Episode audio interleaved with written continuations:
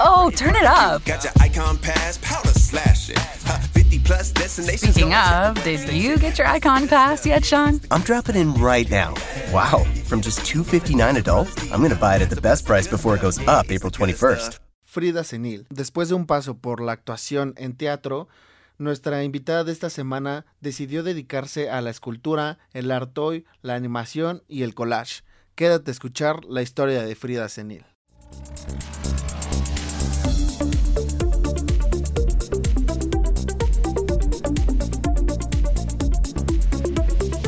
Jaque al artista.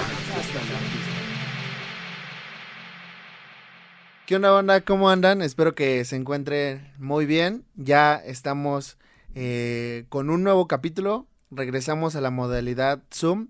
Y la verdad es que es una modalidad que de repente ocasiona eh, problemas por el internet y todo eso. Pero la verdad es que siempre creo que vale la pena cuando un artista tan bueno queda a, veces tan lejos. Pero creo que es eh, importante como no perderme yo esa oportunidad de poder eh, conocer a un nuevo artista y también a una nueva historia y poder pues que todos conozcamos, ¿no? Entonces pues en esta ocasión estoy con Frida Senil, ella es escultora, art toy, hace animación y collage. Bienvenida Frida, ¿cómo andas? Hola, muy bien, gracias por invitarme. Pues bueno, para la gente que empieza a ver el capítulo, platícanos un poquito eh, lo que haces, a, qué te dedicas como tal. Ahorita más o menos dije lo que, lo que realizas, pero platícanos tú cómo, cómo llevas toda esta parte. Bueno, pues a lo que más me dedico, lo que más he hecho es escultura. De ahí ahorita estoy entrando al mundo de la animación. Ya espero que el próximo año más de lleno con más equipo que me hacía falta. También he realizado collage, art toy, también es algo que hago mucho y los puppets para la animación en stop motion. Ok, ¿Qué, cuáles, ¿cuáles son los puppets? O sea, como me imagino tipo... Eh, ay, se me fue el nombre de esta película, pero ¿me recordó ahorita ese nombre o, o es otra cosa? Ah, los puppets son estos como los de animación. Ah, ok, Articulados, pues, pueden ser animables. Porque también están los puppets que son como las marionetas, ¿no? De ciego como bastante de que tenga que ver en el área de la escultura y juguetes y todo eso. A ver, platiquemos esa, esta parte de la escultura, porque no sé eh, los demás cómo lo, cómo lo piensen, pero yo, por ejemplo, en lo personal, a veces cuando escucho el nombre escultura, como que mi mente piensa en, eh, sí en una escultura, pero como en formato duro. No sé cómo, cómo, eh, cómo expresarlo, pero digamos como algo, como, no sé, como piedra o así, eh, no sé, algo como sólido, ¿no? Pero pues la, la realidad es que, que, creo que no. O sea, ¿cómo, ¿cómo está esa clasificación de las esculturas o qué onda? Bueno, escultura, cuando yo me refiero a que hago escultura, es que me refiero a que hago cosas que no, que no se mueven, como algo rígido, ¿no? Como, pues no sé, algo que no se mueve ya, ¿no? Y cuando me refiero a los puppets, por ejemplo, aquí tengo otro, es algo más como que tiene articulaciones, que puede moverse, que puede animarse, que para mí... O sea, ese también es un puppet, el que tienes ahí. ¿Este? Es una hormiga, es de un proyecto que estoy haciendo ahorita de insectos. Y sí, es articulable, que yo prefiero más la, los puppets que, que la escultura como tal. Porque siento que pueden cobrar pues más vida, ¿no? El hecho de que estén articulados y que puedan animarse, me, me gusta más, además de que me remite más a mi infancia, quizá. Entonces, pues sí, yo, yo los prefiero. ¿Por qué, ¿Por qué esta parte de tu infancia? O sea, ¿eras eh, de niña, jugabas mucho con, con este tipo de juguetes o así? O sea, como muy movibles y así. Sí, me gustaban mucho cuando empezaron a salir los Furry Friends, que eran como animatrónicos, bueno, no animatrónicos, pero tenía uno que era un perico que se movía a control remoto y todo esto pues a mí me latía un montón, ¿no? Porque yo ya, ya sentía que estaba pues un poco más vivo, que podía, pues sí, como imaginar un poco más allá. Y pues sí, o sea, siempre me han gustado los, los muñequitos. hasta la fecha actualmente voy a bazares a comprar pues los monitos y si veo como alguno pequeño que se mueva es, es lo que lo que más me gusta comprar. Que creo que no sé no sé qué pienses, pero como que a veces, a veces este, estos tipos de monos, como, como mencionas, como que se prestan mucho para crear eh, ideas, ¿no? O bueno, yo por ejemplo me remonto mucho cuando era eh, niño igual, jugaba mucho así con estos juguetes que eran muy movibles. Y como el hecho de que sean tan movibles, que puedan mover como sus articulaciones y todo, hacía que de repente pudiera crearme historias en la mente más voladas, de que pudieran hacer eh, ciertos actos y demás. No sé, y, de repente a lo mejor si aterrizo esta como idea a, al stop motion, que es luego los motivos por los que hacen estos puppets que, que, mencionas, pues también funcionan demasiado, ¿no? Sí, pues el proceso ya como de animarlos es mucho más tardado que, o sea, no lo comparo con jugar, ¿no? Con un, con un muñeco como cuando lo haces comúnmente, pero pues el resultado es el que pues vale la pena, ¿no? Lo que sale de todo eso. Claro.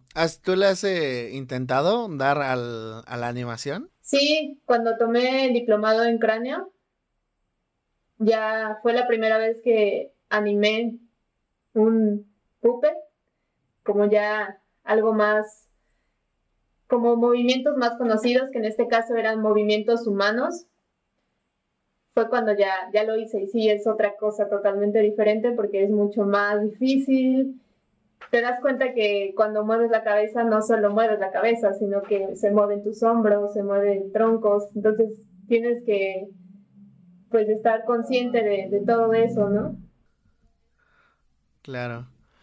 Que, que yo creo que también es algo eh, muy exigente en la perfección, ¿no crees? O bueno, ajá, yo creo que te exige ser perfecto a lo mejor en esos ámbitos, ¿no? Porque como mencionas, si yo, si mueven tantito la cabeza y se movió tantito el hombro, no sé, yo creo que por lo menos yo diría, ah, ya, así, ni se va a ver, ¿no? Pero que a lo mejor y obviamente sí se va a ver, entonces creo que es mucho, mucha exigencia hacia ti mismo de, de que sea totalmente eh, igual a la toma anterior, bueno, parecido y demás, ¿no? O, tú como, ¿qué tal fue tu vivencia en ese proceso que hiciste? Pues yo sí soy algo perfeccionista con, con las cosas que hago. A veces siento que es un, un impedimento para mí. Ok, entonces esto es en la parte de animación. Y por ejemplo, en los, en los eh, puppets, ¿qué tanto o bueno, llevas esa perfección a todas las áreas en, la que, en las que desenvuelves tu, arte en cuanto a la perfección? Sí, sí, en escultura o cuando hago algún puppet intento hacerlo lo mejor que puedo, ¿no? Y como te decía, a veces es un, pues me cuesta un poco, he tratado de, no pensar tanto en ser perfeccionista y, y quizás solo dejarme llevar y creo que es un bloqueo que debo de romper, o, ajá, un bloqueo creativo que debo de romper para poder dejarme fluir a crear más cosas, ¿no? Como, ajá, ya no tanto tener el miedo de que me va a salir mal, ¿no? O que, o que quizá no, no sé, no voy a poder llegar al resultado que me sucede con el dibujo, con el dibujo sí es así de... mucho, ¿no? Y, y, por ejemplo, esta parte que eh, digamos, en el ámbito laboral, ¿no? Bueno, artístico, eh, llevas toda esa perfección, pero ¿qué tanto está involucrada esta misma perfección en la vida de Frida? O sea, en, tu vida cotidiana y demás, ¿eres igual de exigente como contigo? Pues no, creo que solo es en las cosas que, que me gusta hacer, ¿no? Sí, que las cosas que me gusta hacer, pero realmente, pues no, no, pues es que es como en lo que, lo que más hago, entonces es lo que más percibo que, que, tengo esa idea, ¿no? De, hacerlo perfecto, no perfecto, pero quizá como esa idea de un poco el miedo a que quede mal, ¿no? O que no se pueda lograr. Pero sí, no lo había pensado, de hecho, en mi vida cotidiana soy así. ¿o no? Que creo que también te, mm, o sea, a veces el perfeccionismo, o sea, creo que tiene como que alguna parte en la que sí es mala, en el hecho de que te puede impedir hacer cosas como lo mencionas. De hecho, justamente esta semana me estuvo pasando mucho en el hecho de que, eh, por ejemplo, ya estoy haciendo igual eh, nuevos, nuevas invitaciones para los artistas y demás, nuevas, eh, estoy eh, enviando a nuevos artistas para que eh, se animen a, a estar en el proyecto y demás. Y por ejemplo, me costó mucho enviar ese mensaje, ¿sabes? Me costó mucho de que le di mil vueltas, le di más tiempo en el hecho de que, ay, no, es que mejor me espero porque a lo mejor más adelante lo puedo hacer mejor. Eh, eh, quiero, no sé, comprar más equipo, quiero que sea más profesional, quiero hacer una animación para, para, para YouTube y así, o sea, y de repente como que todo eso me, me, me va, se va poniendo bloques y bloques y no me deja hacer la acción, ¿no? Hasta que ya, por ejemplo, hoy fue como de, ay, ya, me agarró el momento en el que dije, de una vez, chingues, y empecé a enviar así un bueno, entonces creo que también de repente eso te te bloquea muchísimo en el hecho de que no puedas hacer ciertas cosas, ¿no? Y obviamente para otro tipo de cosas. oh, turn it up. Here we go. Up here with your crew in an awesome view. Everything you love stacked right in front of you. Got your icon pass, powder slashing. 50 plus destinations. Speaking of, did you get your icon pass yet, Sean? I'm on iconpass.com dropping in right now. From just $259 adult, I'm going to buy it at the best price before it goes up April 21st. Yeah, that's the good stuff. Okay, done. So pass the good stuff. Yeah, it's the good stuff. Como en el trabajo o que vas a entregar algún servicio, qué sé yo, pues obviamente también es muy bueno en el hecho de que te ayuda a entregar algo muy bueno, ¿no? Y, muy buen, muy, muy presentable. Pero no sé, hay como muchos. Eh, es como un balance, creo, creo yo. Como que tiene, tiene que haber un balance. ¿Tú cómo lo has visto? Sí, sí, sí, definitivamente tiene que haber un balance, pero también creo que, bueno, al menos a mí me cuesta encontrarlo, ¿no? Mm, quizá en la escultura lo he encontrado más. En el dibujo definitivamente no. sí, en el dibujo no. Me, me alejé un, rato del dibujo justo por esto, porque tomaba una hoja y, y sentía miedo de, de, arruinar la hoja, ¿no? Y aunque nadie me estuviera viendo, era ese miedo así súper raro, ¿no? Que ahorita ya dije, ya no importa lo que salga, ¿no? Y si sale mal, pues ya. Que creo que también, por ejemplo, esa parte de hace ratito estaba viendo tu video de creación de Caroline. Eh, y, y, en una parte mencionas, eh, bueno, aquí pues lo único que tienen que hacer es dibujarlo y eh, eh, su rostro y para que se asemeje a lo que quieren. Y ya, ¿no? Lo habías dibujado. Y yo en esa parte dije, ay, ¿cómo lo voy a dibujar así de bien, ¿no? Entonces, es como que también te digo, o sea, luego como que te juega en contra de que a lo mejor crees que no está como tan bien, pero pues sí está muy bien, ¿no? O sea, te pones tú mismo el pie, ¿no? A veces. Sí, sí, muchas veces pasa eso y definitivamente te, te frena en, en muchas cosas, ¿no? Mm, quizá te puede salir algo muy chido y el simple hecho de que no, de que te está dando miedo, pues ya, ¿no? Ya valió y ahí fue, ¿no? Pero sí, hasta incluso luego me escriben como, es que no puedo dibujarlo y yo pues cálcalo o imprímelo, no importa, ¿no? Así, tampoco creo que esté mal. Claro, exactamente. Oye, y, ah, y por ejemplo, en esta parte de que me mencionas, cuando eras niña que te empezó, que te gustaban los muñecos y que ¿podrías decir que ese fue tu primer acercamiento a, este tipo de escultura? No. ¿Ahí te nació o en qué momento fue? No, de hecho yo jamás pensé dedicarme a, la escultura, o sea, quizá a la pintura, pero en sí a la escultura jamás, jamás me pasó por la cabeza que, que pudiera ser, ¿no? Pasó porque iba a dar un regalo de Navidad, pero no tenía dinero para comprar algo Entonces vi un muñeco en internet y dije, ah, pues se ve súper fácil, lo voy a hacer. Lo empecé a hacer y me di cuenta que no era nada fácil. Y Y pues ya, o sea, desde ahí empecé a subir como ese muñeco a, a una cuenta de Instagram que hice y me empezaron a llegar pedidos. Y ahí fue cuando me di cuenta de que, que hasta cierto punto se me facilitaba la escultura y que era algo que disfrutaba mucho hacer.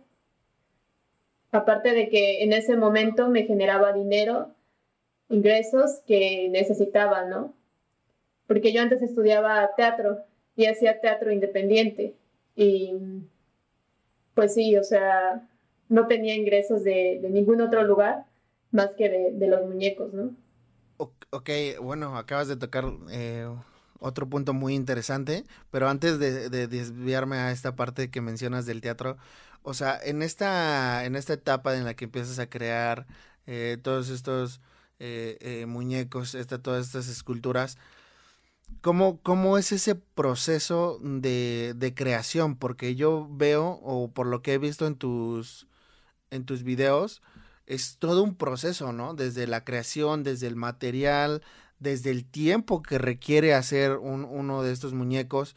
¿Cómo, ¿Cómo es el proceso? Platícame de eso. Cambian los procesos dependiendo de si va a ser una escultura o si va a ser un puppet o otra cosa, que de cierta manera llegan a parecerse.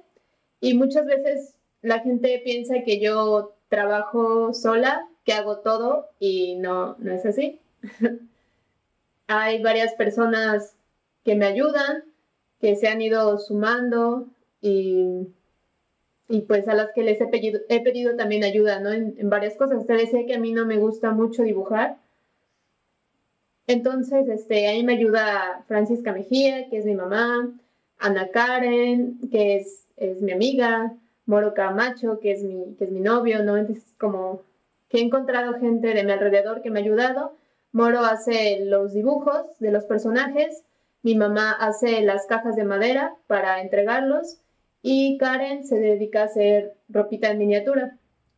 Entonces, como que las voy pasando de departamento en departamento y ya. Y es muy chido, pero a veces sí es algo tardado. ¿Hay algún punto tú te la aventaste, tú te la tuviste que aventar eh, sola o, o desde un inicio igual tuviste ese apoyo? No, en un inicio yo lo hacía sola, no sabía nada sobre coser ni hacer ropa. Mm, todo lo que aprendía era observando mi ropa y cómo, cómo se hacía, ¿no? O intuitivamente lo hacía. Pero este, con el tiempo mi mamá me enseñó a usar la máquina de coser. Ya luego le dije, mamá, oye, es que como que ya no está tan chido entregar los muñecos así sin nada, ¿no? O sea, sin un empaque. Y le dije, tú haces carpintería, como que estaría chido que tú hicieras las cajas. Y yo le, le añado ese precio a, los muñecos, ¿no? Y me dijo, sí, sí, sí. Y ya luego Karen este, empezó a tomar clases de confección. Entonces, pues ella cosía mejor que yo, ¿no? Y sabía más cosas que yo. Entonces, pues ya le entregaba los muñecos a ella, le decía que era lo que yo quería y ella los vestía. Y yo me encargaba pues de crear el personaje y de, y de esculpirlo. Ya luego conocí a Moro y Moro pues me empezó a ayudar a pasarlo en digital y hacer este, todos los ángulos del personaje para que mí, para mí fuera más fácil poder esculpirlo y llegar a un resultado mucho mejor y mucho más acertado a lo que era el personaje. Claro. Sí, está chido eso que se, haya, se vaya creando una red de colaboración, ¿no? Que, que al final de cuentas eh, se cree trabajo para, para los demás, ¿no? Sí, pues sí estaría bien chido como que creciera todo esto, ¿no? Y pues nos fuera bien, mucho mejor a, todos los que estamos involucrándonos, ¿no? Claro. ¿Tú qué opinas de esta, esta parte de a veces, no sé, por ejemplo, tú que ofreces este servicio de, la creación de, esculturas y demás, ¿qué tanto estás a favor o en contra de crear, eh, como, ¿cómo decirlo? Como prototipos ya existentes, como, no sé, como referentes, como el, que como el de Caroline o así, que a lo mejor eh, son muy eh, vendibles, y, o crear tus diseños propios que a lo mejor son más difícil para el artista el poder que, se vendan. ¿Cómo, ¿Cómo ves esta parte tú? Bueno, a mí personalmente me gusta más, obviamente, hacer mis personajes, ¿no? Pero también estoy consciente de que muchas veces una Coraline se vende más rápido que uno de mis muñecos, ¿no? Entonces, yo que no, no tengo otro trabajo y que pues me dedico completamente a esto, tampoco estoy peleada con la idea de que si me piden una Coraline, la haga y yo pueda seguir creando mis personajes, ¿no? Porque si no, tendré que buscarme otro trabajo y hacer otra cosa. Entonces yo prefiero como hacer una Coraline, ganar algo de eso y pues seguir creando, ¿no? Que no creo que esté mal. Igual aprendes, ¿no? De todo aprendes. Ah, exacto. Tú, tú no lo ves mal, o sea, porque hay artistas que, que a lo mejor sí están peleados como de, no, no, ¿qué voy a estar teniendo que hacer? Eh, un, no sé, un Spider-Man o, algo así, ¿no? O sea, ¿a ti no te conflictúa esa parte? No, o sea, quizás si tuviera el dinero para, para mantenerme y solo hacer mis personajes, lo haría, claro, ¿no? Y solo vendería mis personajes. Pero pues ahora que no se puede, tampoco me niego a, hacerlos, ¿no? Incluso hago pedidos de, de personas que me llegan y me dicen, quiero que me hagas este, tal muñeco y que sea así y así. Y yo digo, pues va. Y le puedo dar recomendaciones de, ay, quizás si le agregamos esto, se vea más chido. Y ya ellos me dicen, sí, no.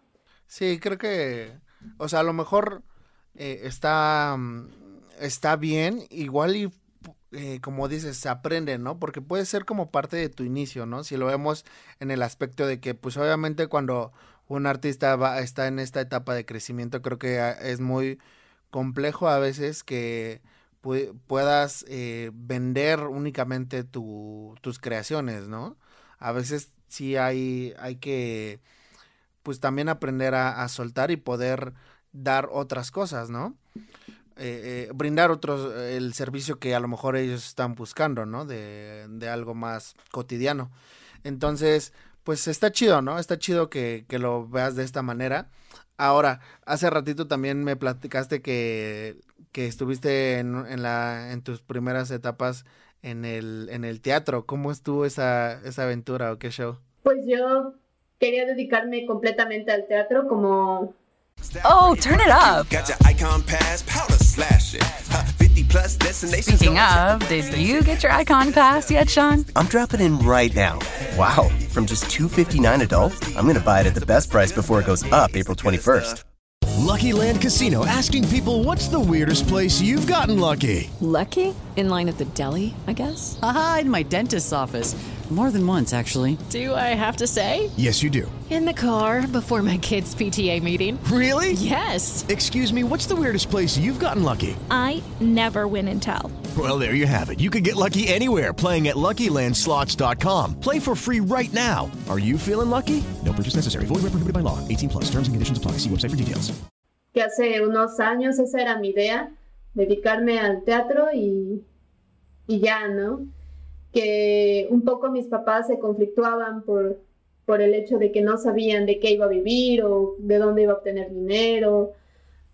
Quedo en la facultad y luego me salgo de la facultad porque quiero hacer el teatro independiente, entonces también mi familia fue como... Mm, no, no, no lo entendían mucho, ¿no? Y en el teatro aprendí bastantes cosas. También que aunque sea teatro y escultura, hay cosas del teatro que me han funcionado mucho para poder crear, ¿no?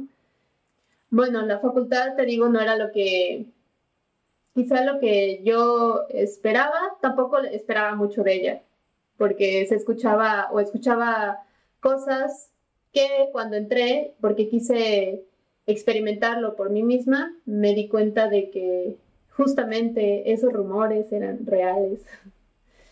Y en vez de querer yo seguir aprendiendo a hacer teatro, la facultad me estaba haciendo que odiara el teatro. Y ahí fue cuando yo decidí parar y dije, no, o sea, no, esto no es el teatro que quiero hacer y si la escuela está dejando que me deje de gustar, la voy a dejar, ¿no? Entonces ahí fue cuando dejé la escuela y yo seguía en un este, grupo de teatro independiente y hacíamos teatro físico. Y a mí me gustaba un montón, ¿no? Estuve mucho tiempo ahí. Teatro físico es que predomina más las acciones que la palabra. O sea, las acciones son las que dan el discurso en la obra. Puede que sí, pero también hay mucho trabajo físico. Y era algo que a mí me gustaba bastante, ¿no? Pero después descubrí esto de los muñecos, me empezó a llamar más la atención y quise dedicarme pues de lleno a esto. Descubrí la animación en stop motion, tomé el diplomado y fue cuando pues yo decidí que esto era lo que a lo que quería dedicarle más tiempo por ahora, ¿no? Claro. ¿Por qué crees que sea de esa manera que de repente creo que la escuela rompe mucho esas expectativas a veces que uno trae de lo que es eh, la área en la que te estás, eh, que te vas a aventar, ¿no? A aprender. Porque, no sé, me ha tocado algunos artistas que me han mencionado igual justamente esta parte de que la escuela es a veces la que los termina en ocasiones hasta desmotivando, ¿no? o, en ocasiones hasta rompiendo como las expectativas que uno traía y que te encuentras como con ciertas cosas. Creo que no sé qué tanto se deba a, ya sea que no eres lo que esperabas o no es la forma en lo que lo esperabas. O sea, en el hecho de que a lo mejor pudiera ser culpa de la academia o pudiera ser culpa de que no era lo que en realidad creías. Para ti, ¿qué fue eso, lo, la, el parteaguas que, que, te ocasionó problema ahí? Primero que nada, el abuso por parte de maestros hacia los alumnos. El hecho de que ellos supieran que eran los maestros y que los alumnos los iban a obedecer. Yo me daba cuenta como muchas veces los hacían hacer cosas para burlarse de ellos, ¿no? Y que yo muchas veces me opuse a eso, pero mis compañeros me decían, no, es que es el maestro y él tiene la razón. Y es como, o sea, sí es el maestro, pero no por eso va a tener la razón en, todo, ¿no? Esa fue como la primera, el primer choque que tuve, ¿no? Y segundo fue que yo sentía que no estaba aprendiendo nada y que los maestros, pues ciertamente cuando un maestro tiene pasión por enseñar y pasión y le gusta lo que hace, te transmite eso, ¿no? Y te dan ganas de seguir escuchando, de seguir aprendiendo, que por ejemplo fue lo que me pasó en Cráneo, que todos los maestros eran bien chidos y bien apasionados y mira este, mira el otro y pues te da ánimos, ¿no? De, aprender y, y, es un ambiente muy diferente, ¿no? Que estar en un ambiente pesado en el cual es muy tenso todo y ya te quieres ir y sí, es muy diferente.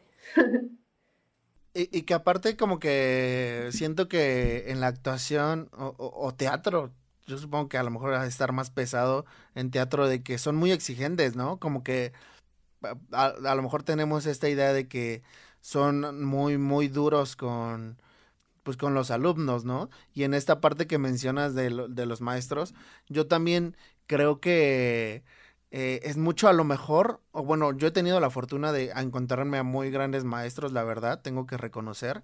Eh, que muchos de los maestros que yo he tenido han sido muy apasionados y muy clavados y muy buenos en lo que hacen, que a mí me han transmitido esa misma vibra, ¿no? Y que incluso he encontrado ese mismo amor en eso que ellos enseñan, ¿no? Oye, regresando a, la parte de, los muñecos, yo vi que eh, por ejemplo, en tu, en tu cuenta de YouTube, eh, tuvo como un, un, recibimiento muy cañón tus, tus videos.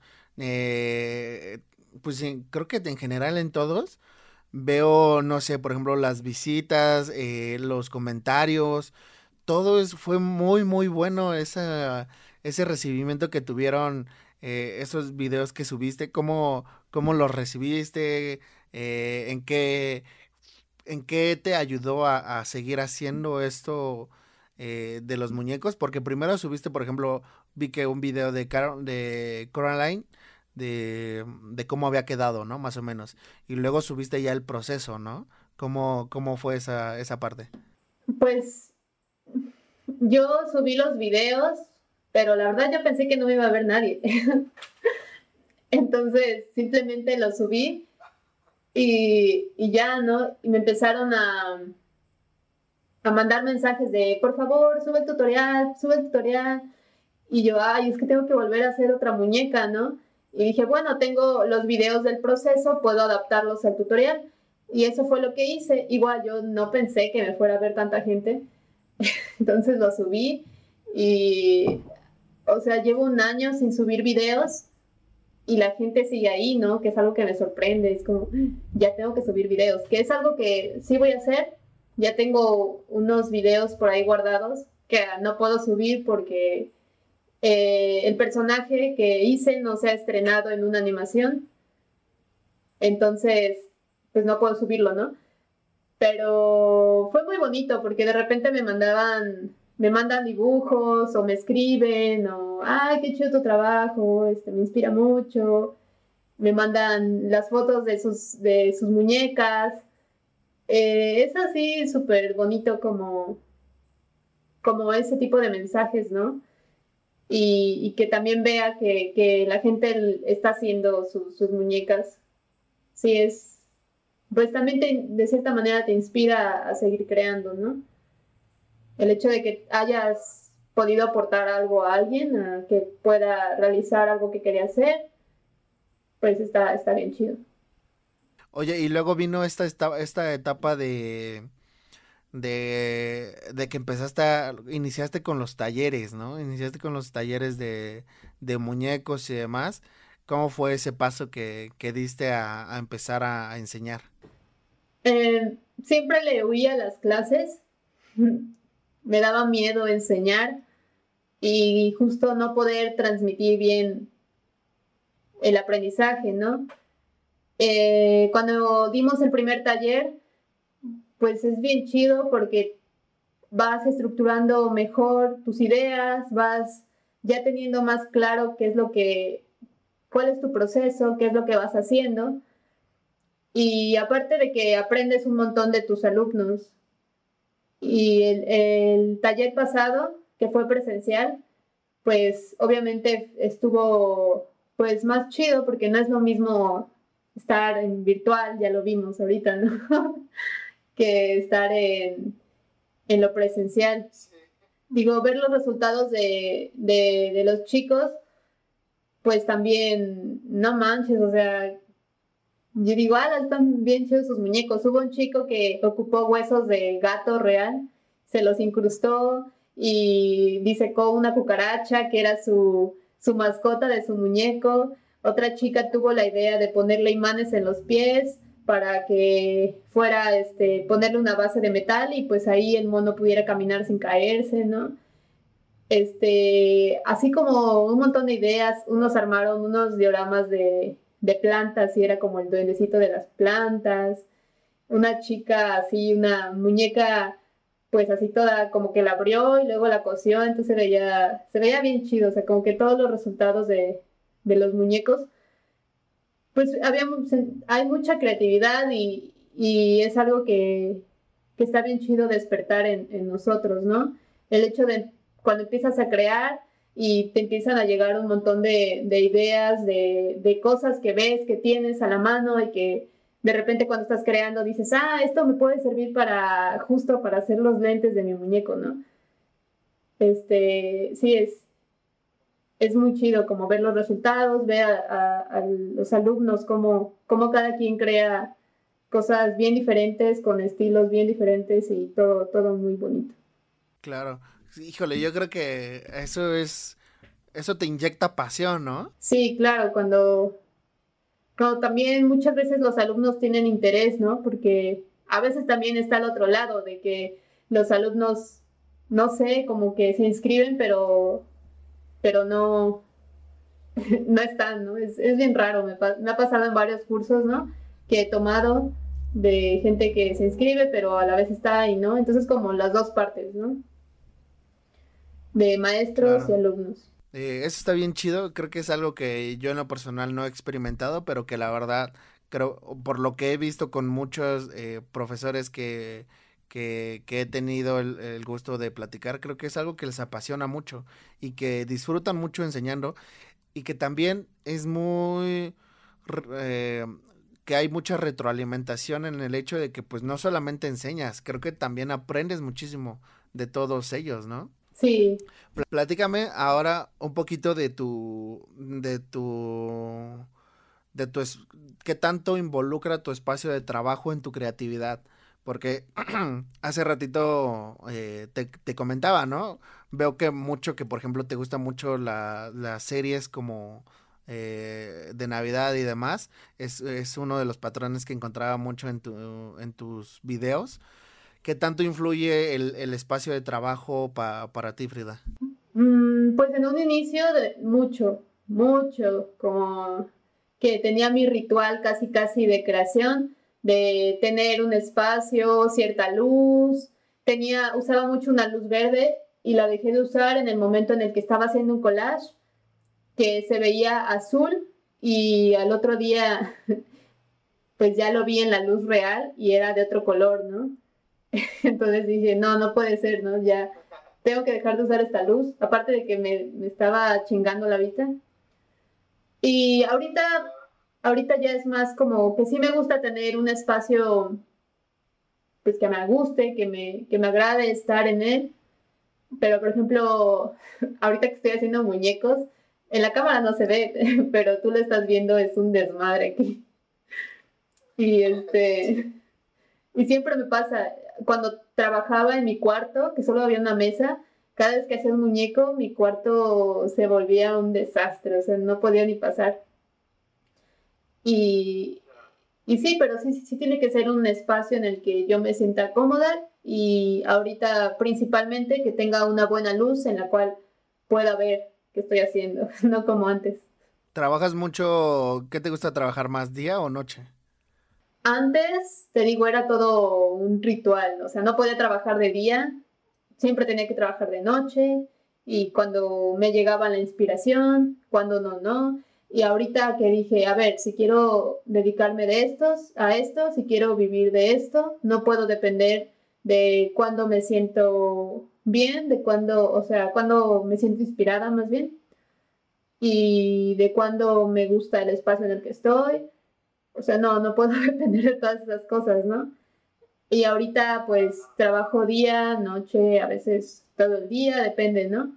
Que algo que había intentado eran los horarios, no funciona.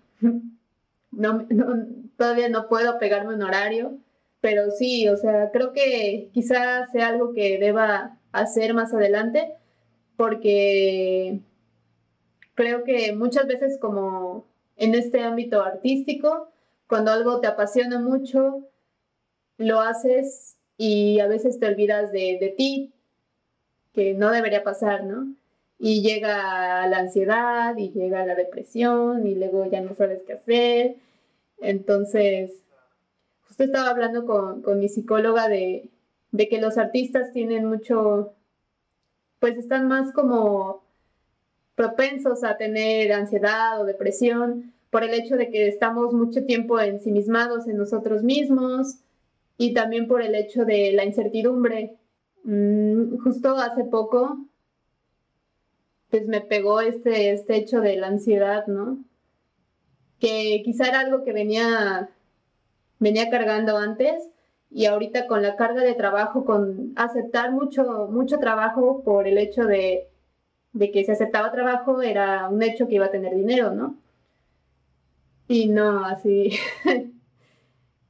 estrés así al máximo, luego pues se cargó con otras cosas.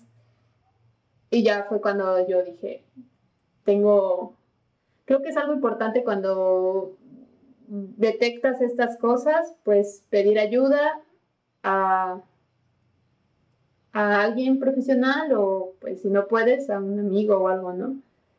Pero sí, yo sí también tengo un montón de amigos que, lo he notado, ¿no? Que son súper sensibles y, que muchas veces ocupamos lo que nos pasa para, para crear, ¿no?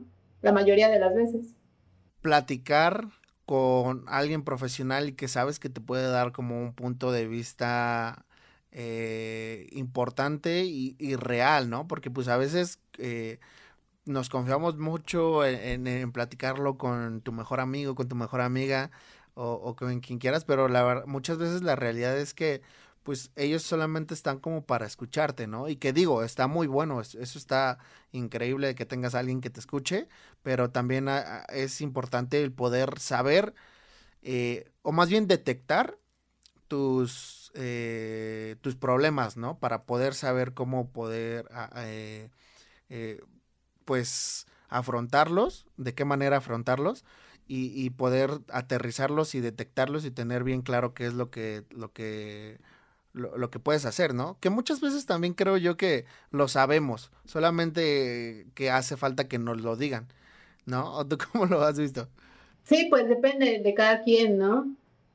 Por ejemplo, yo, yo no he sufrido una ansiedad así como muy fea, pero tengo conocidos que sí y que lo saben, ¿no? Y que saben qué está pasando, pero pues ya es algo que, que no puedes quizá controlar en ti, ¿no?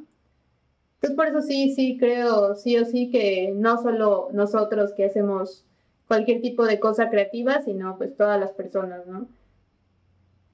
Deberían de checar, checarse, pensarse y, y atenderse.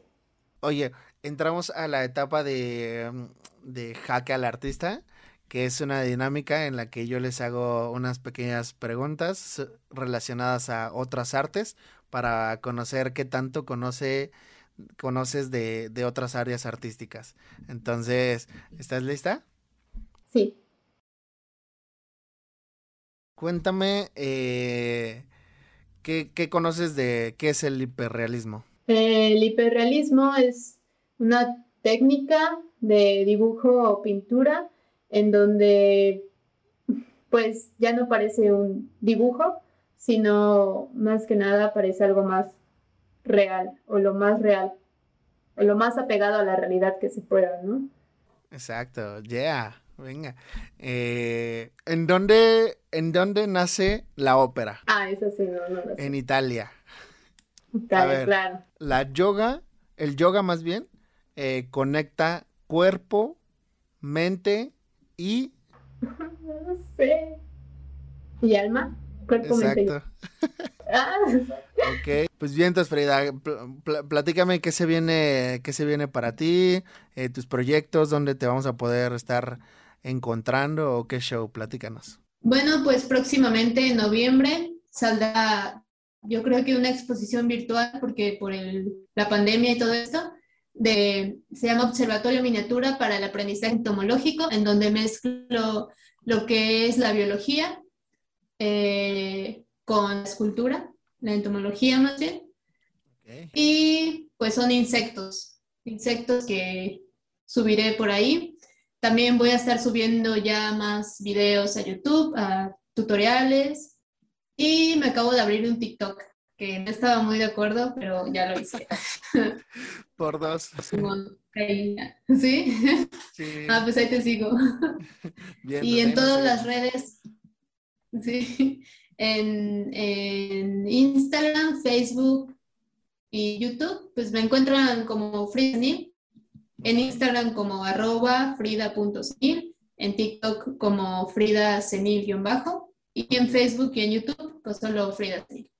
Yeah, bien, entonces pues ya se la saben banda, ya saben dónde vamos a poder estar encontrando a Frida, los proyectos que se vienen con ella, esténse atentos. Yo de todos modos voy a estar dejando toda la información aquí en la cajita de descripción, voy a estar compartiendo toda su arte, van a estar viendo sus perfiles, su, todo donde la podemos encontrar, ya saben, TikTok ya está abierta, también ya tenemos TikTok de Hack al Artista, entonces esténse, ahí también lo voy a compartir para todos ustedes. Y pues nada, muchas gracias Frida por haberte tomado el tiempo y por haber estado aquí con nosotros. ¿Algo que quieras eh, dejar? ¿Algún último mensaje? No, pues agradecerte por invitarme y que a pesar de, de la virtualidad y sus, sus defectos que muchas veces trae, pues salió, ¿no? Esperemos. esperemos, esperemos que, se, que salga todo chido. Y pues muchas gracias, banda. Y nos estamos viendo para la próxima. Bye.